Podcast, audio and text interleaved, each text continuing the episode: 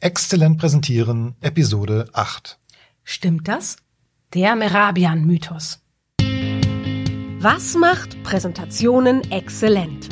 Präsenz und Auftritt, sagen die einen. Die anderen schwören auf die Unterstützung durch Technik und Medien. Besser ist es, Beides miteinander zu verbinden.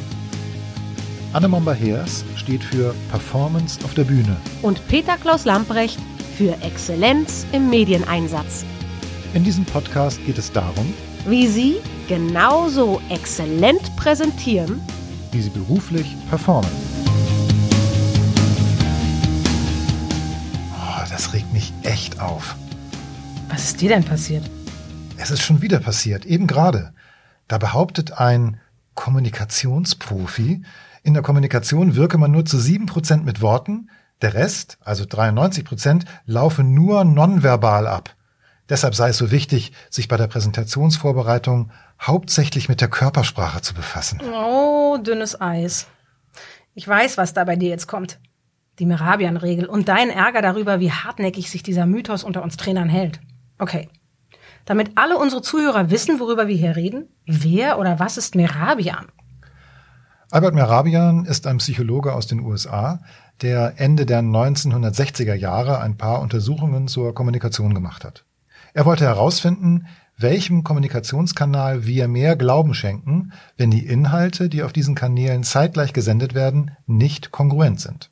Hast du ein Beispiel? Klar.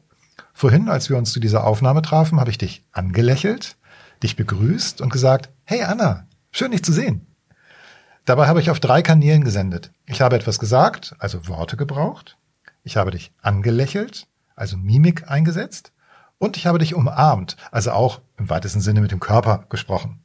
Frage, hast du mir geglaubt, dass ich mich freue, dich zu sehen? Yep. Na klar, weil alles stimmig war. Lächeln, Stimme, Worte, Körpersprache, alles war kongruent. Gutes Beispiel. Aber jetzt kommt's, ich versuche das mal. Hallo, schön dich zu sehen. Würdest du mir jetzt glauben?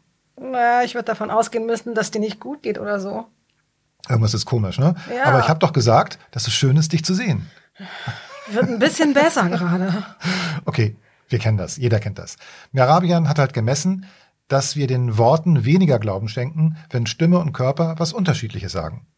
Er hat sogar ein Zahlenverhältnis veröffentlicht, nämlich 7, 38, 55. Das heißt, bei inkongruenten Signalen schenken wir Worten nur zu 7 Prozent, dem Klang der Stimme immerhin zu 38 Prozent und der Mimik sogar zu 55 Prozent Glauben. Also was jetzt? Ich dachte, dass Merabians Daten Bullshit sind und jetzt sagst du doch, dass sie stimmen?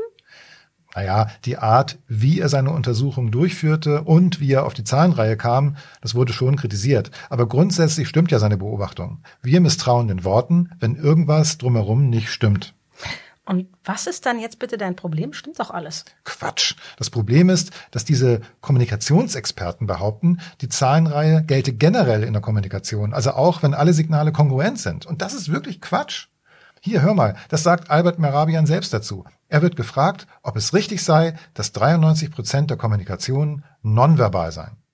Absolutely not. And whenever I hear that misquote or misrepresentation of my findings, I cringe.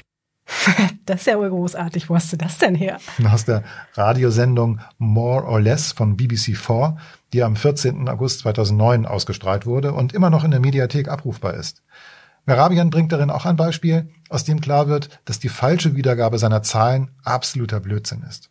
If I were to try to tell you that the pencil you are looking for is upstairs in the desk drawer of the bedroom, uh, three drawers down, I couldn't do that then verbally. I mean, I could try to point, but that would hardly locate the pencil, whereas I could do that very precisely with words. Ha! Ich pack mich weg. Der Typ klingt schrullig und sympathisch und bringt es auf den Punkt. Petzel, ich muss dir was gestehen. Ähm, was kommt jetzt?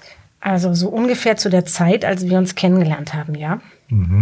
Da habe ich das in meinen Trainings auch behauptet. Es schien einfach so schön plausibel. Ich habe es nicht wirklich hinterfragt, passte einfach. Und kamst du und hast den Mythos gebastelt. Ich sage jetzt besser nichts. Danke. Immerhin. Ich habe daraus echt gelernt. Ich bin heute ganz, ganz vorsichtig mit Daten aus sozialwissenschaftlichen oder psychologischen Studien und ehrlich gesagt auch aus der neurologischen Forschung. Am besten man wartet, bis ein oder besser sogar zwei Forscher die Studie repliziert haben und dann kann man ja mal sehen, ob sie standhält.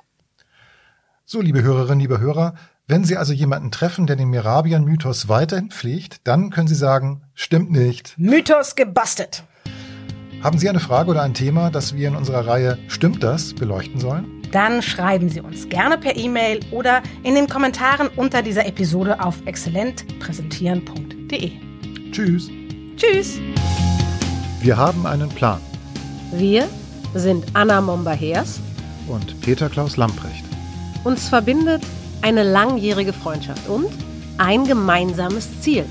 Ihnen die Chance zu bieten, nicht nur souverän und besser als alle anderen zu präsentieren, sondern exzellent zu präsentieren.